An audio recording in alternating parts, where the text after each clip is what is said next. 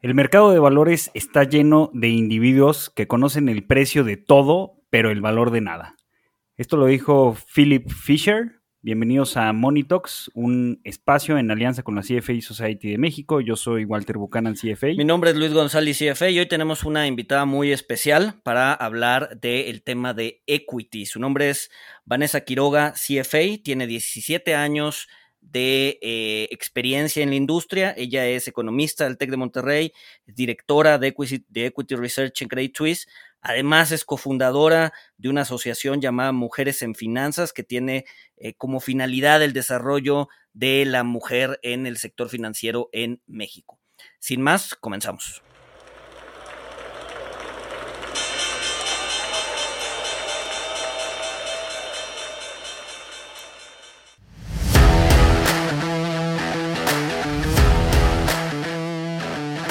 Monitox, el otro lado de la moneda. Gracias, Walter. Gracias, Luis. Me encanta estar aquí con ustedes. No, Vane, mil gracias por, por aceptar la invitación. Y pues nada, sabemos que, eres una expertaza en el tema de equity, entonces pues te queríamos invitar a platicar, ¿no? O sea, sentimos que hay muchos mitos y muchas cosas que podemos platicar alrededor del tema. Yo creo que una hora nos va a quedar corto, pero bueno, una buena introducción seguro si nos aventamos. Claro, padrísimo. Pues sí, 17 años en esto, claro que me apasiona el tema y pues bueno, feliz de, conversar. Ah, pues muchísimas gracias, Vane. Eh, y creo que, creo que es muy interesante el tema de, equity. Ya hemos hablado aquí de bonos, ya hemos hablado de, otros temas como de inflación, eh, ya inclusive hablamos de, de, SPACs, pero siendo un podcast de inversiones, pues no, no habíamos hablado de, lo más llamativo. Digo, ya hasta habíamos hablado de, burbujas, obviamente burbujas en mercados accionarios, pero no tenemos un capítulo hasta hoy de, equity. Entonces, eh, pues creo, creo, que una buena introducción, Vane, es preguntarte qué, qué es lo que hace un, analista de equity, qué es lo que se hace en un departamento de, equity research, de, análisis de acciones. Claro que sí. Bueno, pues llevamos a cabo eh, un análisis financiero profundo. Nos, nos especializamos en industrias, es decir, por sectores eh, nos volvemos especialistas eh, específicamente en un sector de los que están listados en la bolsa relevante. En nuestro caso, y como muchos equipos de análisis de equity research están organizados, es por la región Latinoamérica. Entonces, eh, por ejemplo, cada quien, cada analista senior va a estar cubriendo el sector específico de retail, de construcción, de infraestructura, a través de estas distintas bolsas. Y lo que hacemos es, principalmente el día a día está hecho em, de construir modelos financieros para llegar a una evaluación intrínseca, un valor justo de cada empresa que estamos analizando y para esto pues usamos diferentes metodologías de análisis fundamental y pues lo que,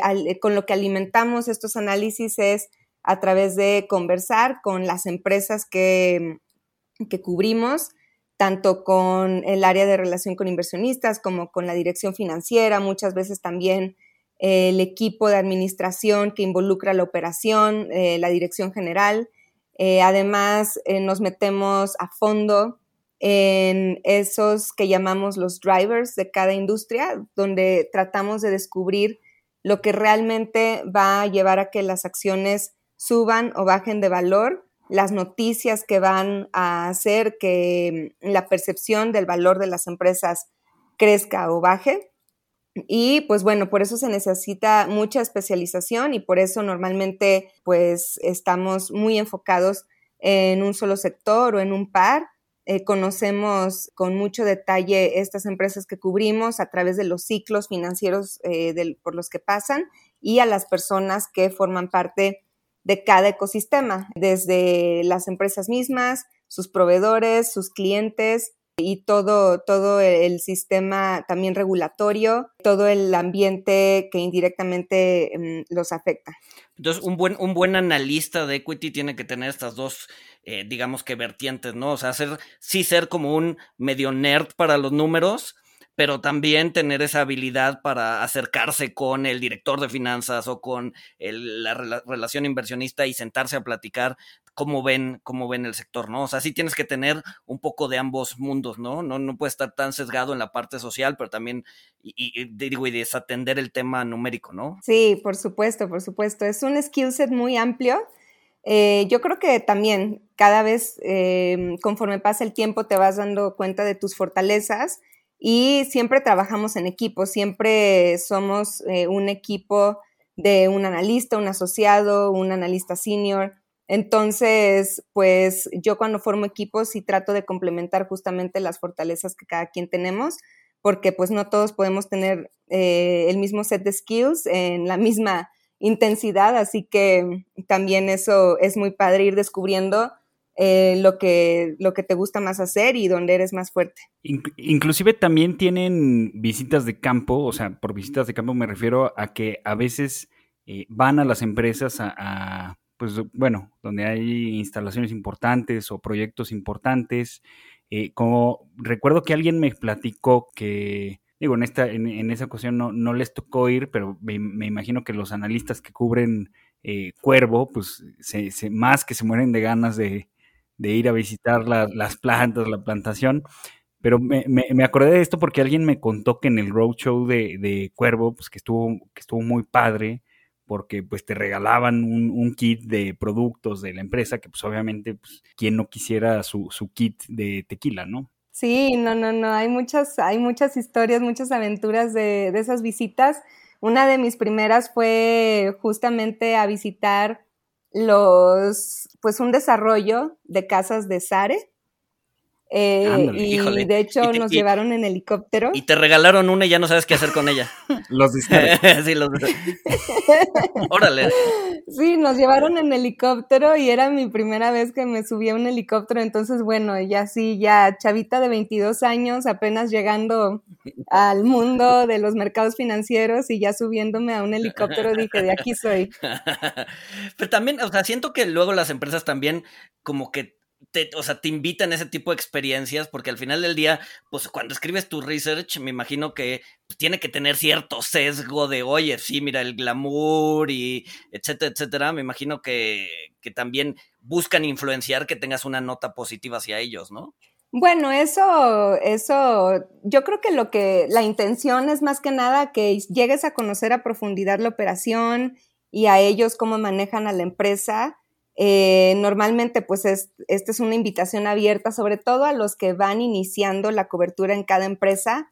Siempre te van a invitar a visitar la planta, a visitar el desarrollo, los terrenos, las naves industriales, los centros comerciales. Entonces, sí, o sea, esa es una, es parte de esta industria, conocer tan a fondo y poder comparar incluso diferentes activos que vas conociendo. Entonces, pues sí, ese es el, ese es el propósito y pues convivir. La verdad es que eh, ahorita con la pandemia pues se siente menos, pero definitivamente también en, también en esta industria es muy valioso eh, pues las relaciones interpersonales y pues hay personas que hemos, eh, nos hemos conocido desde hace ya muchísimos años y que se han vuelto amistades y pues yo creo que es parte de la vida complementar el trabajo con, con las relaciones sociales.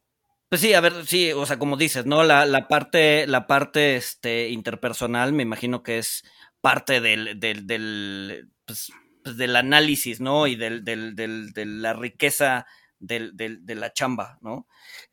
Ahora, no sé si no sé si nos puedes platicar un poquito, ok, eso es como la parte de ir a visitar las empresas, ¿no? Pero seguramente en nuestros cursos de finanzas, incluso en los que presentaron CFA, etcétera, vemos varios modelos ¿no? Descuento de dividendos, este, de múltiplos, etcétera. ¿Realmente se usan en la práctica? ¿Cómo se usan? Eh, yo me acuerdo, yo me acuerdo en 2008, 2009, si no me equivoco, eh, salió una noticia en donde un analista de Goldman Sachs dio a conocer un pequeño fragmento del, del modelo que utilizaban para evaluar equity y era así ridículamente, eh, o sea, era, era, un fragmento muy pequeño y aún así Goldman Sachs tuvo que deshacer posiciones y repensar el modelo, etcétera, etcétera, porque esa parte que era secreta, al parecer, este, se, había, se, había, se había conocido en los medios, ¿no? Entonces, realmente estamos viendo, o, realmente se trabaja con, a esa profundidad, o sea, cada, cada casa tiene su propio modelo.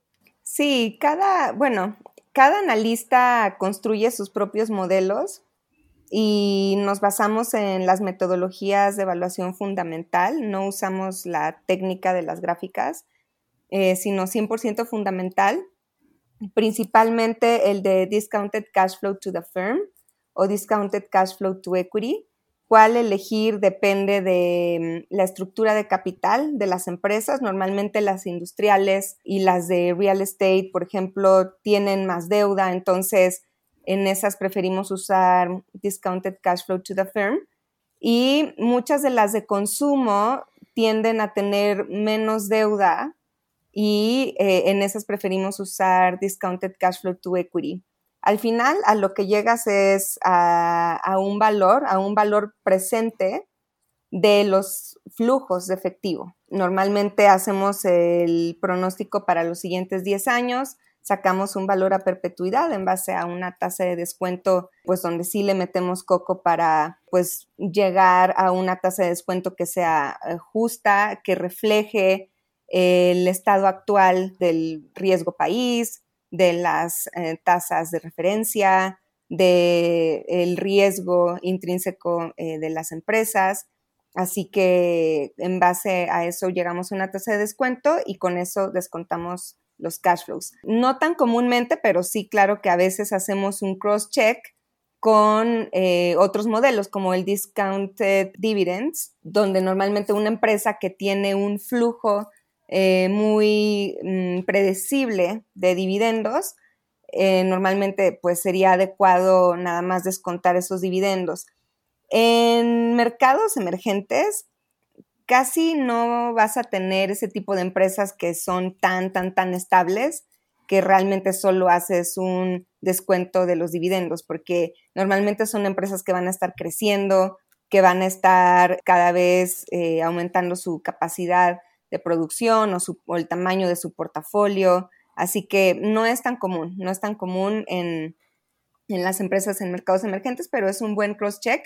Y muchas veces también hacemos eh, otro tipo de evaluaciones también para comparar, como el sum of the parts. El sum of the parts es interesante aplicarlo con empresas que tienen como que muchos segmentos de negocios diferentes, que a lo mejor no necesariamente están relacionados entre ellos mismos o que los múltiplos de cada segmento pueden ser muy diferentes, o sea, un segmento como de consumo puede ser un múltiplo de doble dígito normalmente y un segmento más industrial sería de un solo dígito, entonces a veces es interesante ver cómo sería evaluar la empresa por sus partes y no como si fuera eh, una sola entidad. Eh, y eso es también muy interesante después comparar contra, eh, bueno, esa suma de partes está un descuento de lo que serían sus empresas comparables segmento por segmento. Eso es muy interesante observar cómo se van moviendo esos descuentos a través de la historia. Y pues bueno, la verdad es que es muy interesante desarrollar todas estas metodologías y sí, cada analista va generando la suya de acuerdo a la industria también que cubre. Por ejemplo, en las industrias que son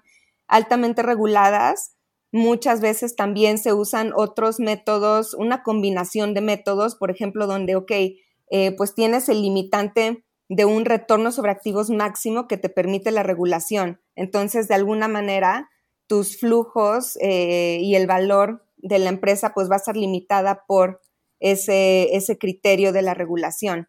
Eh, y en fin, eh, por, eso, eh, por eso decimos que por más años que lleves, realmente nunca es que vas a acabar de aprender sobre cada empresa, sobre cada industria. Ahorita lo que mencionabas, que hay modelos que son diferentes dependiendo de la regulación de la industria. O sea, tenemos, por ejemplo, los bancos, que pues los bancos tienen requerimiento de reservas, pues se, se mueven conforme están pues las tasas de mercado, los impacta la tasa de referencia. Aquí es común, ¿no? Que veamos otro tipo de, modelos, eh, además del de, modelo de flujos de efectivo, ¿no? Digo, ese, e, es un comentario eh, que si quieres ahorita, ahorita nos comentas. Y, otro es, Vani, quisiera ahondar el por qué usas los, los flujos de efectivo descontados contra utilizar las utilidades, porque es muy popular entre, sobre todo entre los inversionistas retail, eh, pues lo primero que ven son, son los múltiplos precios sobre utilidad, pero eh, a veces creo yo que, esto no captura eh, mucho el, funcionamiento de negocio y pues a mí dentro de mi trayectoria me ha tocado ver empresas no públicas pero privadas que tienen buenas utilidades, tienen utilidades altas, pero eso no se ve reflejado en, las cuentas pues bancarias, ¿no? O al revés, utilidades muy bajas o hasta negativas y no por eso el equity vale cero, ¿no? Entonces, sí, lo, lo que pasa es que el net income, la utilidad neta, es una, es una cifra contable, es una cifra que deriva de la contabilidad y la contabilidad no necesariamente refleja la capacidad de generar flujo por todas las reglas que hay que seguir de ajustes monetarios, de ajustes de tipo de cambio, sobre todo si tienen activos y deuda en diferentes monedas, el tema de la depreciación, que no necesariamente es igual que el, que el CAPEX, entonces, eh, es por eso que muchas veces dejamos de, utilizar pues realmente el price to earnings, la utilidad como la variable determinante de nuestras recomendaciones. Sería tal vez más eh, útil, a veces lo que hacemos es calcular lo que llamamos un cash earnings, que como que limpiamos la utilidad neta de todas las cuentas que no tienen que ver con flujo, pero como terminan siendo ajustes internos, pues no necesariamente puedes comparar tu cálculo de cash earnings con el del analista de al lado y, entonces tal vez no puedes llegar a un número de consenso y al final decir si la empresa entregó resultados arriba o abajo de las expectativas. Entonces es más que nada el tema contable el que nos detiene a veces de utilizar utilidad neta como, como la variable principal de, la, de nuestras valuaciones y preferimos de mil veces los flujos. Sí, no, digo, muchas veces para llegar a la utilidad, eh, digo, hablándolo coloquialmente, hay como mucho manoseo, ¿no? Hay mucha, eh, o sea, del lado del, del, departamento de finanzas hay mucho subjetividad al momento de, sobre todo, aplicar partidas no monetarias como puede ser la depreciación o la apreciación de, de, de un bien, ¿no? Entonces, muchas veces la empresa va a estar como en todo, va a tener todo el interés de, demostrar utilidades altas, muchas veces no, por temas quizás impositivos o lo que sea,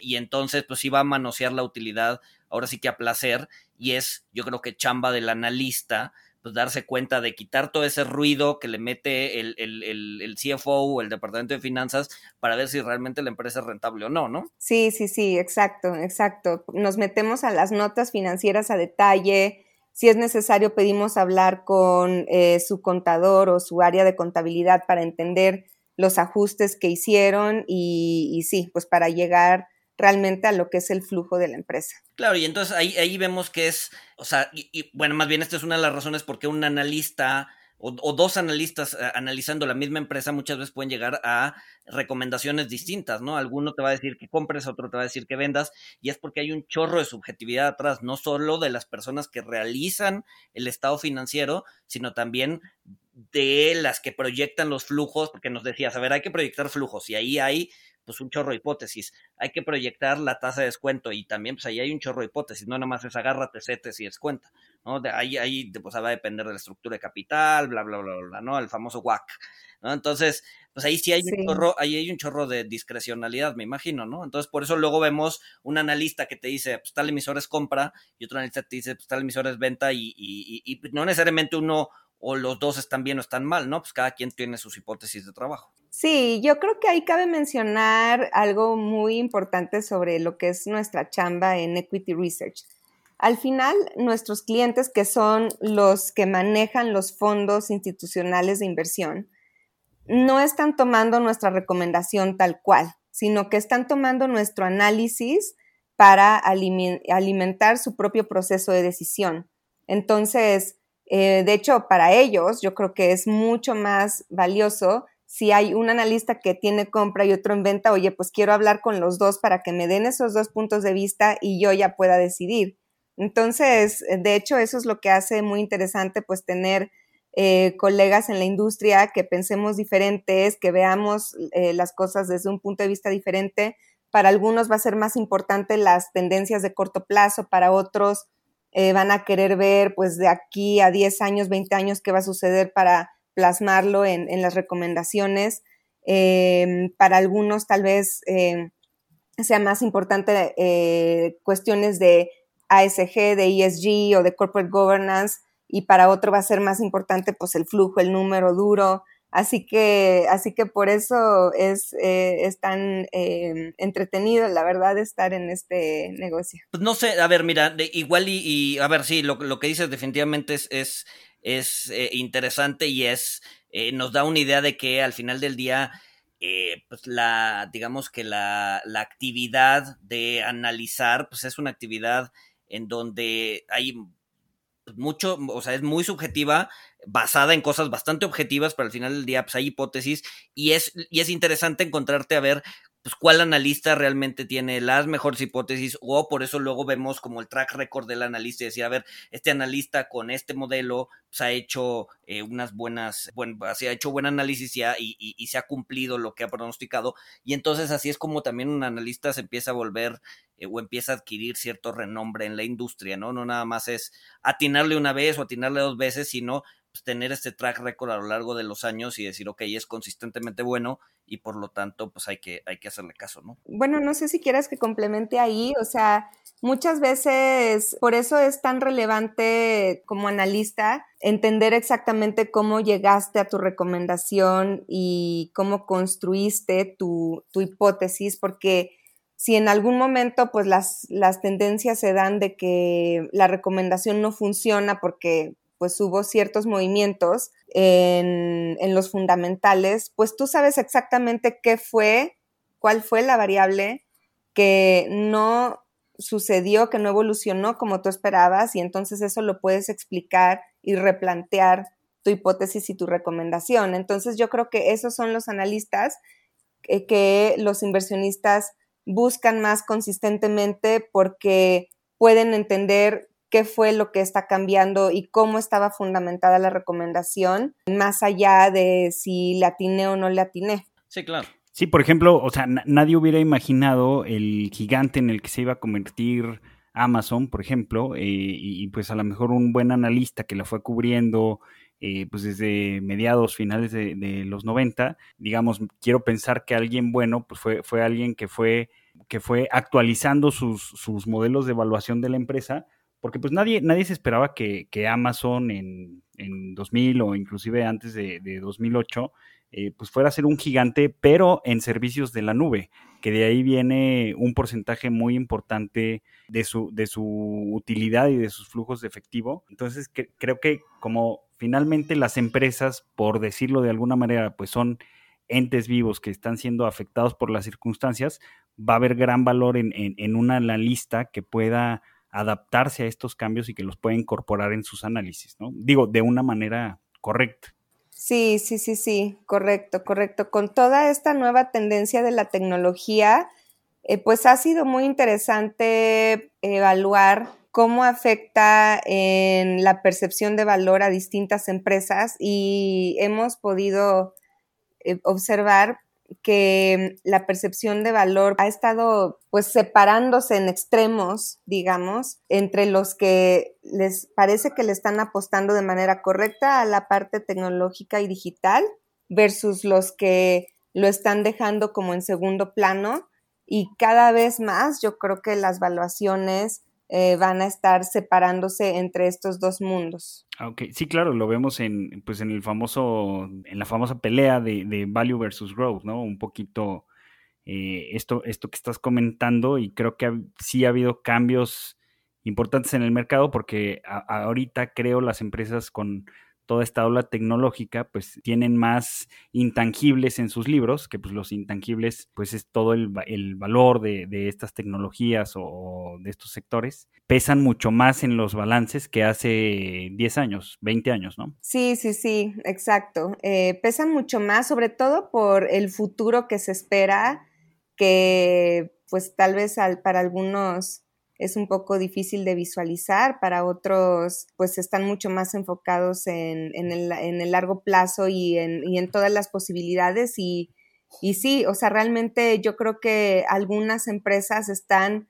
empezando a entender todas las maneras en que pueden utilizar eh, sus datos y de ahí es de donde está surgiendo esta mayor percepción de valor. Iván, mencionaste que pues ustedes emiten las recomendaciones de, compra, venta, mantener, pero los inversionistas institucionales no toman estas recomendaciones tal cual. Por ahí me, he encontrado o existe una, una creencia de que cuando un analista recomienda mantener o cambia una recomendación de compra a mantener, pues en realidad es una recomendación de venta disfrazada, pues para no romper relaciones, digamos, con, con el área de relación con inversionistas de la compañía, y no perder el, el, contacto con la empresa, que son fuentes de información, pues muy importante de primera mano, que quizás si les pones una recomendación de venta, por así decirlo, ¿no? Te metes en camisa de once varas, aunque, pues, o sea, yo sé que, el objetivo, el, trabajo es mantenerse lo más objetivo posible, ¿no? Pero, pero, ¿qué pasa con este mito de que mantener es una venta disfrazada? Sí, pues mira, yo creo que es difícil negar que exista esa percepción, o sea, yo te puedo decir, no, no existe y a lo mejor tú vas a seguir pensando que existe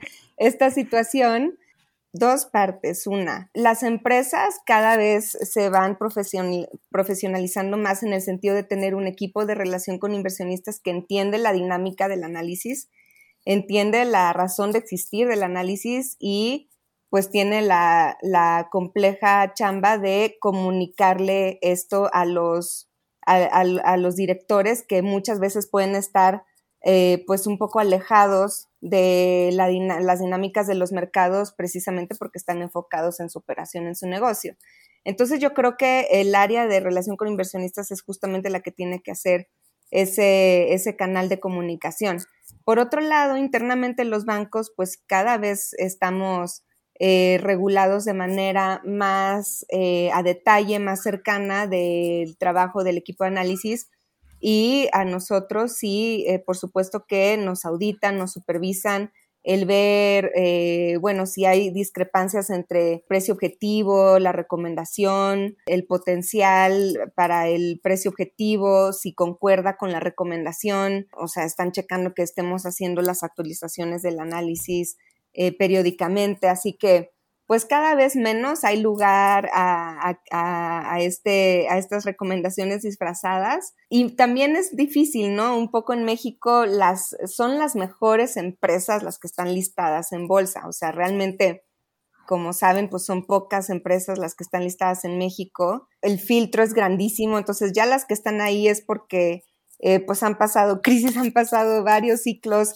Eh, los equipos de administración son eh, de altísima calidad, entonces muchas veces es, es hasta complicado, sobre todo si una tendencia de industria en general está positiva, pues es complicado después hacer la distinción, ¿no? Que una en específico o dos o lo que sea, mm, tal vez no se beneficien tanto de esas tendencias, pero lo que nosotros siempre estamos compartiendo es que muchas veces también el punto de vista es relativo. O sea, hay empresas que a lo mejor dentro de una tendencia muy positiva que puede haber en un sector, pues se van a poder beneficiar más que otras por las, la presencia geográfica donde están, por los subsegmentos o los clientes a los que están expuestos, eh, por el timing de sus contratos. O sea, eh, entonces tenemos este dicho muy común, que no necesariamente una mala empresa es una mala acción y no necesariamente una buena empresa es una buena acción.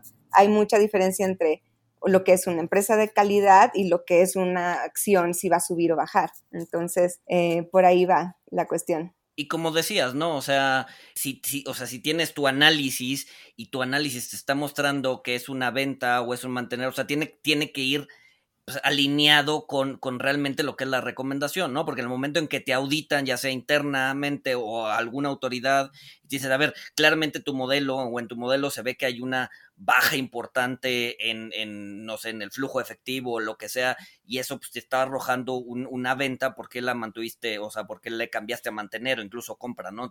debe haber un, una coherencia interna entre los números y la recomendación que me imagino que eh, es bastante auditable, eh, ya sea de manera interna o externa, ¿no?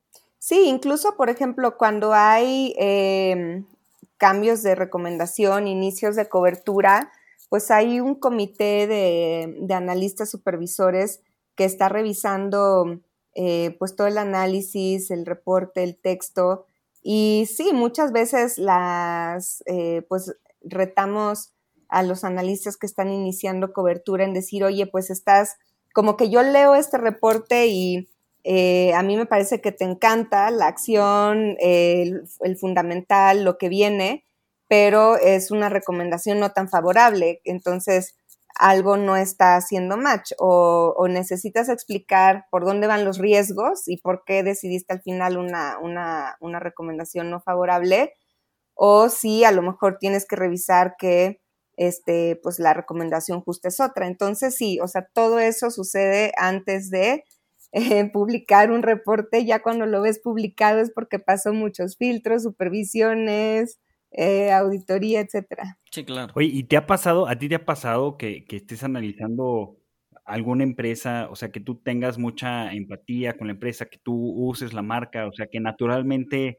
eh, te atraiga la empresa, o sea, has tenido este conflicto de pues tener que separar eh, pues lo que tú piensas como consumidor de, esta empresa con los números, los fundamentales, lo que está pasando en la industria de la empresa? Sí, claro. Bueno, mm, yo creo que, yo creo que sí. Eh, por ejemplo, donde a lo mejor más puede suceder en los sectores que yo cubro es con los centros comerciales o en su momento cuando yo cubría los aeropuertos, el aeropuerto de Cancún, ¿no? Vas y dices, wow, sí, esto es esta esta empresa es de altísima calidad y la hace todo súper bien, pero pues sí, claro, al final, al final pues tienes que evaluar otro tipo de cosas ya en los números. Igualmente con los centros comerciales, eh, pues te puede encantar un centro comercial, pero pues ya la dinámica, si están subiendo las tasas, pues a lo mejor ya no puedes recomendarla tanto, ¿no? Entonces sí, por supuesto, esa esa división es importante y pues sí, hay que ser duro con los números. Oye, Vane, a ver,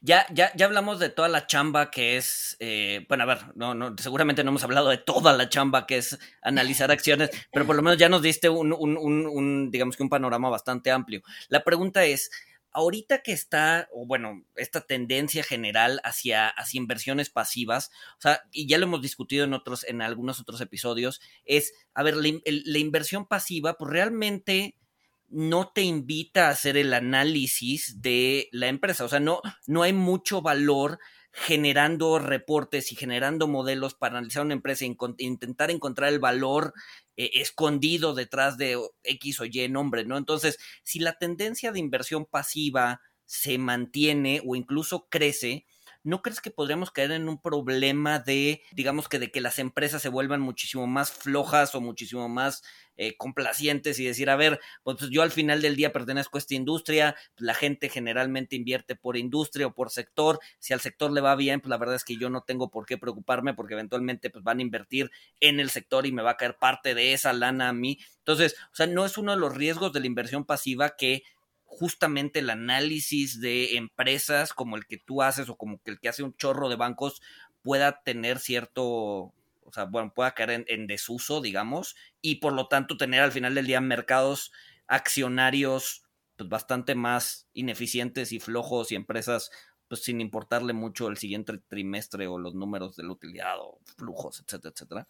No sé si me expliqué. Sí, sí, sí, sí, sí. Yo creo que hay dos tendencias ahí importantes. Una por el lado de, la empresas, de las empresas, justo lo que mencionas, eh, y pues aterrizado a México un poco, yo diría que sí, o sea, puede ser que haya una empresa eh, no tan grande que ocupe a lo mejor un porcentaje el menor dentro del índice del IPC y que pues por ser parte de, del NAFTRAC o de, o de repente que entre al MCI, pero pues es la más chiquita de las que pueden entrar al MCI, pues de un día para otro le entra todo el flujo que tiene que ver con todas las inversiones pasivas y no es que la empresa este, hizo algo diferente de un día para otro, ¿no? Entonces sí, o sea,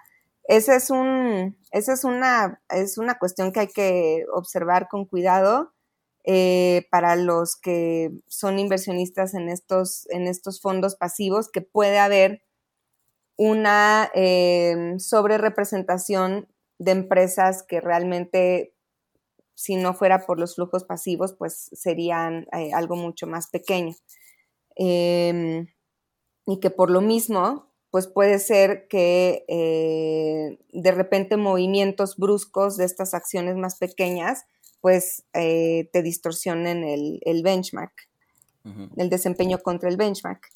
La otra tendencia importante pues es del análisis, ¿no? O sea, tú podrías pensar muy cínicamente, bueno, ¿ya de qué sirve el análisis, el equity research, si ya todos pueden invertir en ETFs y, y, pues ya no importa si, si una empresa específica pues tiene un desempeño eh, muy positivo, si se va a compensar con la otra y al final es diversificado.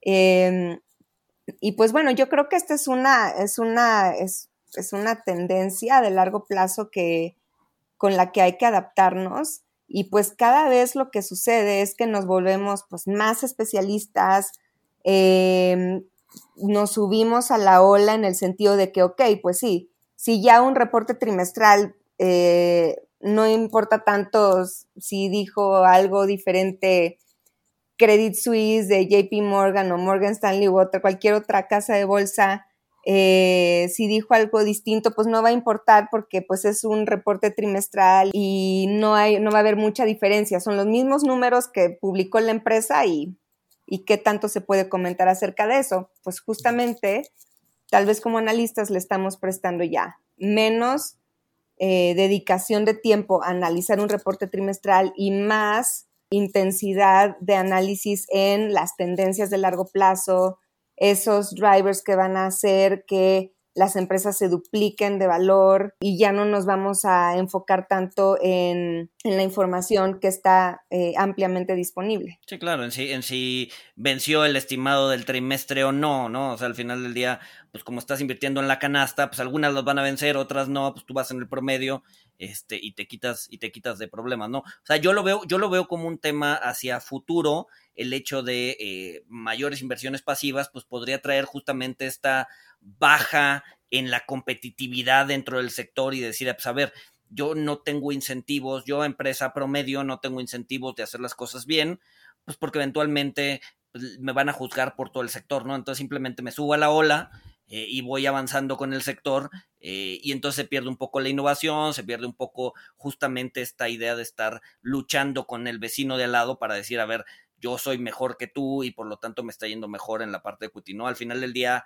pues todos estamos en el mismo barco y pues que avance el sector y, vamos viendo, ¿no? Entonces, es un poco lo que me preocupa de justamente de las inversiones pasivas y se empiezan todavía a hacer como más eh, mainstream, por, decirles así, por decirlo así, y eh, pues podría ir en contra de, eh, pues, de, la competitividad dentro de un sector específico. ¿no?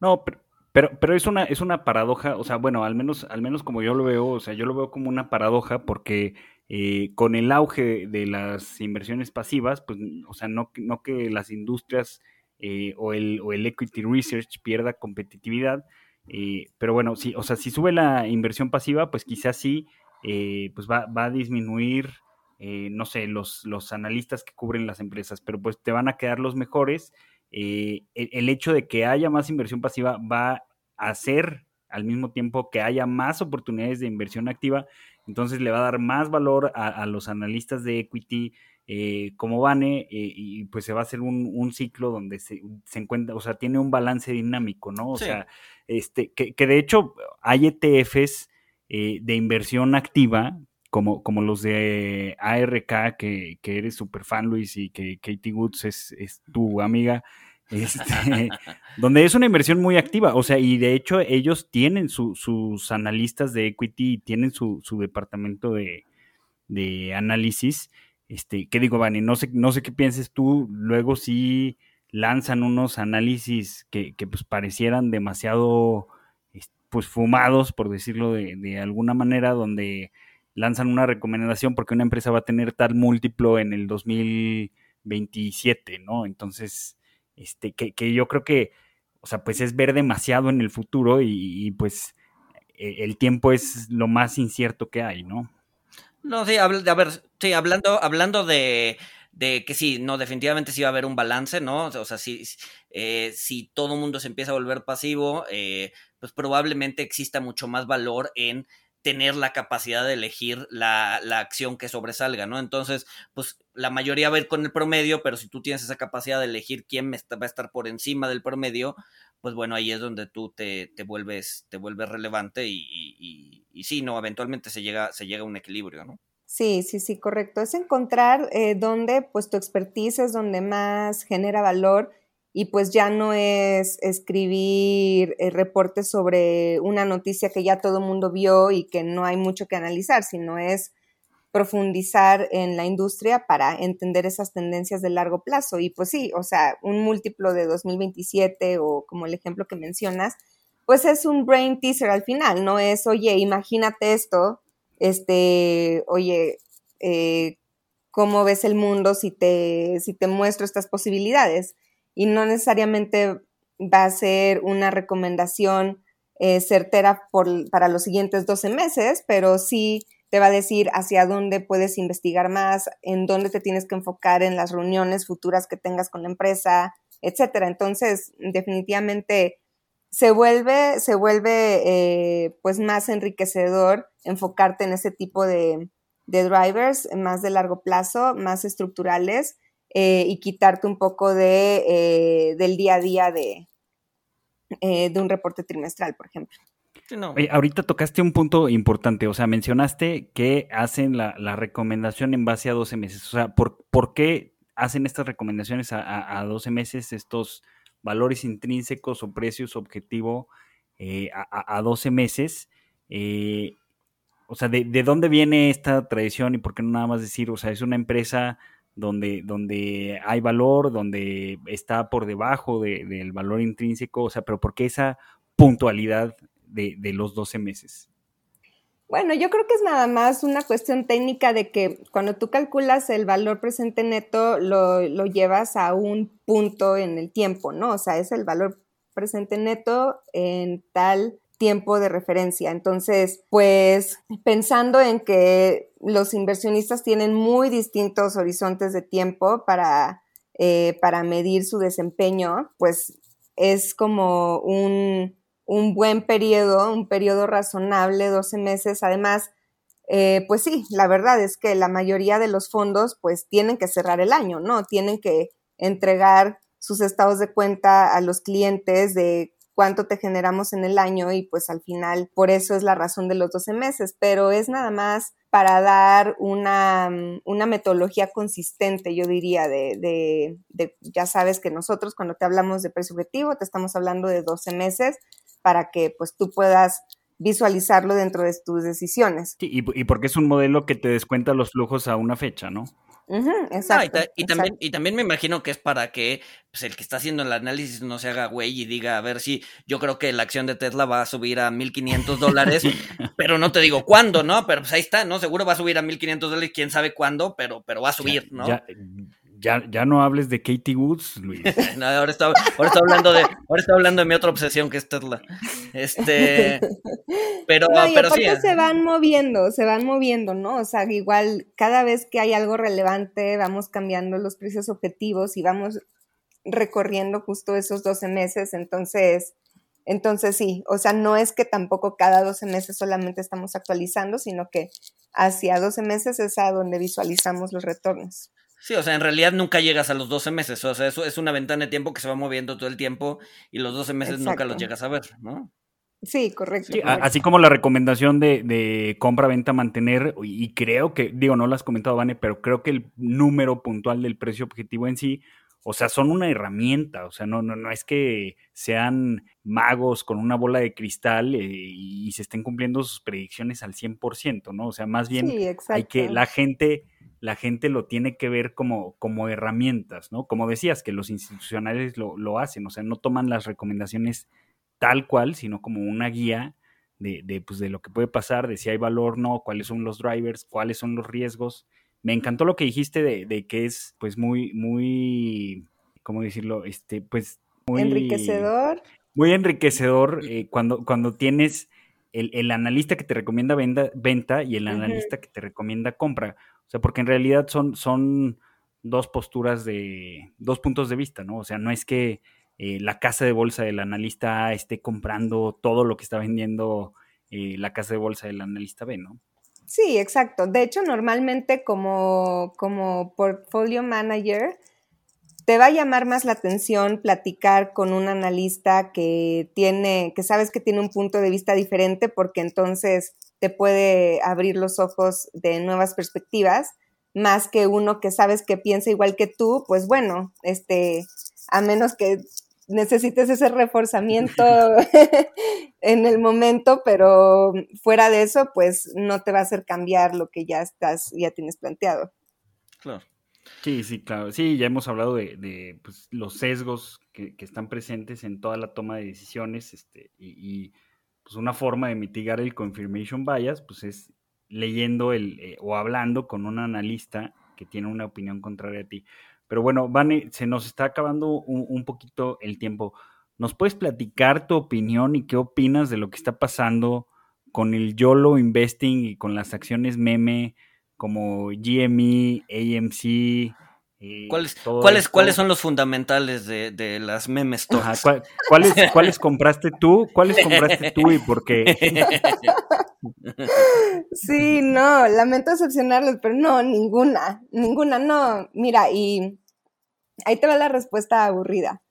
O sea, nosotros como analistas, la verdad es que no, pues, no tenemos nada de flexibilidad en que podemos invertir. O sea, y aparte tenemos que mantener nuestras posiciones por lo menos por un mes. Entonces imagínate con estas acciones, todo lo que puede pasar en un mes eh, sería un estrés caótico. Eh, pero por otro lado, sí, me encanta que me pregunten. No, la verdad es que eh, estrictamente como analista fundamental está, está fuera de, son una aberración. del alcance. Sí. dilo con todas sus letras, Vane. Son una aberración para nuestra, nuestro, este, nuestra educación fundamental. Nuestra profesión. sí, se tenía que hacer la pregunta, dado que es un tema este, este, que está... De moda. Exacto, de moda, pero ¿cuáles son los fundamentales de la meme stock? Pues no, la verdad es que no, no tiene, es puro, es pura narrativa. Sí, no, es, es, es puro, eh, como dice Walter, puro YOLO investing, este, y pues bueno. Sí, sí, sí, digo, en una magnitud eh, mucho menor y tal vez no tiene tanto que ver directamente, pero pues sí, en México la verdad es que el, los retail investors cada vez son más, ¿no? O sea, cada vez más eh, personas están abriendo sus cuentas y tal vez indirectamente ven estas noticias y dicen, oye, pues a lo mejor sí me estoy perdiendo de algo y a lo mejor espero que no están jugando con estas meme stocks, este, pero por lo menos están empezando a, preguntarse si se están perdiendo de algo, ¿no? buenos retornos en, el, en, los mercados financieros. Sí, yo, yo, espero que no, porque curiosamente Sare, que, que platicábamos al principio, o sea, Sare, Homex, eh, Urbi, o sea, creo que son las meme stock que, que pues, ahorita he visto que, gente bromea este, que va a hipotecar su casa, o sea, todo lo que les hemos dicho que no hagan este, para, meterlo todo ahí, ¿no? Y que hemos eh, recalcado que es muy peligroso, este, pero creo que sí es importante, eh, pues, o sea, hacer la pregunta y que, porque la gente se lo pregunta, o sea, hay algo atrás de, esto. Eh, y, creo que es importante que conozcan la opinión de, de alguien profesional y alguien que se dedica a esto. Sí, así es. Pues digo, a ver, creo que se nos, se nos está acabando el tiempo, entonces, pues, ¿con, qué nos, ¿con qué nos quedamos o cuáles serían los, los takeaways de, de, del capítulo? Yo me quedo con, pues sí, o sea, hay distintos analistas para un mismo sector, hay distintos analistas, cada quien va a tener su hipótesis, cada quien va a tener sus métodos y sus modelos, es por eso que muchas veces vemos cierta disparidad entre uno y el otro, pero eh, pues sí, sí, o sea, incluso para elegir analista, al analista que hay que seguir, hay que hacer una especie de research para ver realmente quién es eh, el que pues, le ha dado o, tiene un método más probado que ha, que ha hecho que, pues, permanezca, digamos, que su bolita de cristal funcione mejor en el largo plazo que otros que simplemente pues dan bandazos de un lado para otro, ¿no? Entonces, creo que eso es importante, hacer también un research, un research propio de qué analista seguir eh, y, pues bueno, y que nos dé confianza lo, lo, que, están, lo que están escribiendo, ¿no? Por supuesto, y, que no nada más se trata de, leer los reportes trimestrales y ver los números y los estados financieros. hay mucho trabajo detrás, eh, incluso de, relaciones personales con ejecutivos de la compañía, relación con inversionistas, los, los directores. Pues eh, creo que es un trabajo eh, muy interesante que inclusive pues lleva visitas a veces en helicóptero, a veces no, a, las empresas. Este, y, bueno, o sea, creo que pues creo que hay mucho valor y, nuevamente pues dejamos sobre la mesa, o, bueno, al menos es lo que yo quiero dejar, eh, que pues las acciones no son, eh, como, como lo dijo, lo mencionó Vane muy brevemente al inicio, o sea, las acciones no nada más son un precio en un gráfico, ¿no? Hay, hay muchas cosas detrás y hay gente como Vane que está viendo cuáles son todas esas cosas que hay detrás. Y yo creo que también otro takeaway es que mm, el análisis fundamental, pues sí toma en cuenta eh, los estados financieros de las empresas, las perspectivas hacia adelante, de cómo pueden ir creciendo, reduciéndose los flujos de efectivo y que si entiendes esa parte muy eh, básica del análisis financiero, puedes ayudarte a ti mismo haciendo tus propias inversiones personales de manera mucho más confiada y pues que realmente te atrevas a hacer apuestas importantes para hacer crecer tu patrimonio sabiendo que estás tomando decisiones en base a algo que puedes entender, eh, en lugar de estar basándote en Twitter o en lo que dicen los famosos, etcétera. Entonces yo creo que también tiene un valor personal muy importante el, el poder entender y practicar el análisis fundamental. Sí, al final del día. Muy buen, muy buen takeaway. No se basen en los tweets de Luis González para tomar decisiones de inversión. nunca, Walter, nunca hago ese tipo de recomendaciones. No, o sea, al final del día es eh, pues, apostar de una manera informada más que simplemente dejar las cosas al azar, ¿no? Este, o sea, sí hay un componente de azar importante en, en, en, en el momento de invertir en la bolsa, pero eh, sí, sí podemos tener decisiones informadas eh, que nos permitan seguir eh, cierto camino, ¿no? No nada más es pues, subirnos a la tendencia y listo. Pues Vane, mil, mil gracias por, por, haber estado aquí con nosotros. Seguramente va a ser la primera de muchas veces. Espero, que, espero que, tú también lo hayas disfrutado tanto como nosotros. Y claro que sí. Y sin más, nos escuchamos el siguiente miércoles. Saludos.